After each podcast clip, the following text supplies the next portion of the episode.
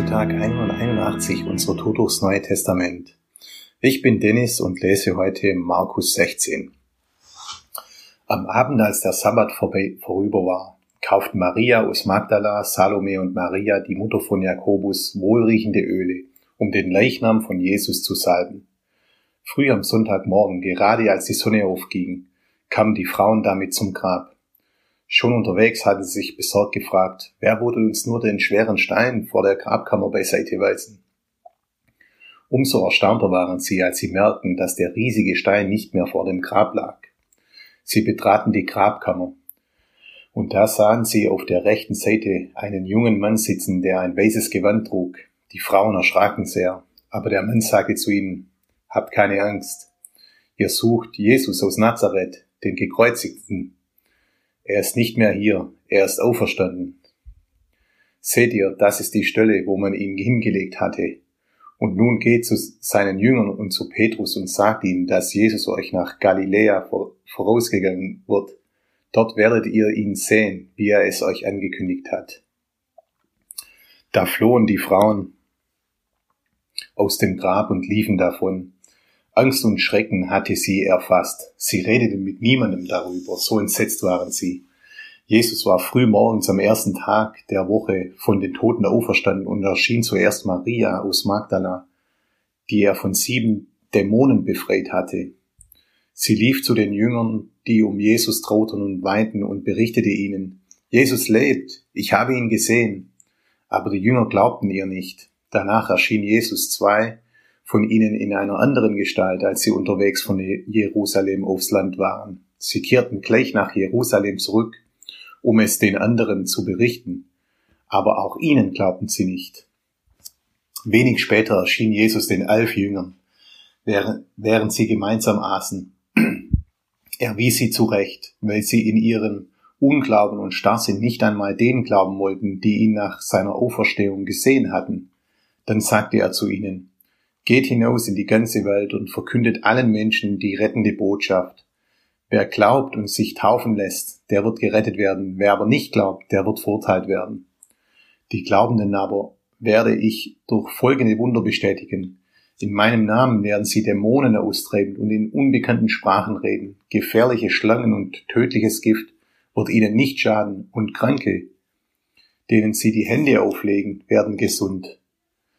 Nachdem Jesus, der Herr, das gesagt hatte, wurde er in den Himmel aufgenommen und nahm den Platz an Gottes rechter Seite ein. Die Jünger waren aber zogen hinaus und verkündeten überall die rettende Botschaft. Der Herr war mit ihnen und bestätigte ihr Wort durch die Zeichen seiner Macht. Also da steckt wirklich so viel drin, deshalb habe ich auch hier aus diesem Kapitel nichts auslassen wollen.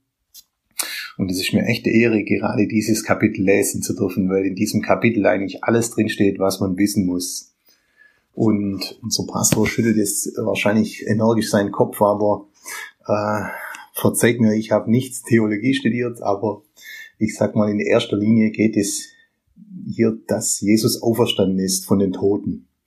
Und ich finde es eigentlich schon so cool, wie diese drei Damen am Anfang mit dem Öl ganz früh morgens zu dem Grab laufen und sich dann dabei noch Gedanken machen, wie es jetzt den riesigen Stein wegrolle wollet. Und ich dachte so an persönliche Situationen, wie ich im Auto morgens auf dem Weg zur Arbeit bin, mit irgendeiner Schwierigkeit und man fragt sich dann, wie man das am besten löst und dann einfach auch drüber betet und wie man dann wirklich fühlt, wie Gott da eingreift und dieses unsichtbare Handeln in meinem Leben wirklich sicht, sichtlich macht.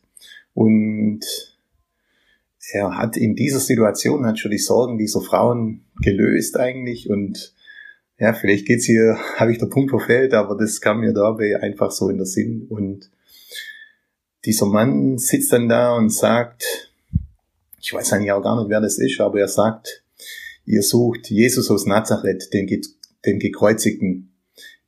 Er ist nicht hier, er ist auferstanden. Und dieser kleine Satz bringt es eigentlich auf den Punkt und der ganze Grund, weshalb Jesus auf die Welt kam. Und Jasmin hat es, glaube ich, vorgestern auch schon angesprochen von diesem kleinen Baby Jesus und, und der ganze Plan dahinter, wieso er überhaupt als Mensch auf die Welt kam und für uns am Kreuz gestorben ist. Für mich und für dich, dass wir leben dürfen und eines Tages bei ihm sind. Und dann geht's weiter und Jesus zeigt sich dann die unterschiedlichen Menschen und diese erzählen das weiter und, und äh, die Leute sind dann wiederum sehr misstrauisch, aber wenn man sich in ihre Lage versetzt, ist wahrscheinlich, wäre man wahrscheinlich auch misstrauisch, aber deshalb ist auch umso wichtiger, dass wir Jesus für uns selbst erkennen und wir dienen letztendlich mal unsichtbarer Gott. Und ich hatte auch schon Zeiten, wo ich mich beim Beten gefragt habe, ob das überhaupt erhört wird oder ob ich hier nur ins Leere spreche oder, oder in Zungen einfach, ob das einfach nur was Erfundenes ist. Aber, aber Jesus zeigt sich uns nicht, nicht sichtbar, aber, aber spürbar. Und man sieht es im Alltag und ich habe über die Jahre wirklich auch schon so viel erlebt und freue mich da immer wieder äh, Sachen mit Gott zu erleben, wie er manchmal sanft, manchmal aber auch radikal in meinem Leben eingreift. Und äh, man, man weiß einfach, dass er da ist. Und, und die Geschichte endet eigentlich wie, wie so ein Märchen, dass er dann zum Himmel auffährt und dort sitzt er zur rechten Seite Gottes. Und wie immer Märchen würde ich dann sagen, ja, und und, äh, und wenn sie nicht gestorben sind, dann leben sie noch heute. Ja? Und das Gute an der Geschichte ist, er lebt auch noch heute. Und in, in der Vorbereitung auf auch jetzt auf diesen Podcast habe ich so selber gemerkt, wie einfach mein, mein Herz so aufgegangen ist und äh, wie viel Freude ich jetzt hiermit hat. Und, und wenn man seine Augen einfach auf Jesus richtet und wie auch immer das für dich aussieht,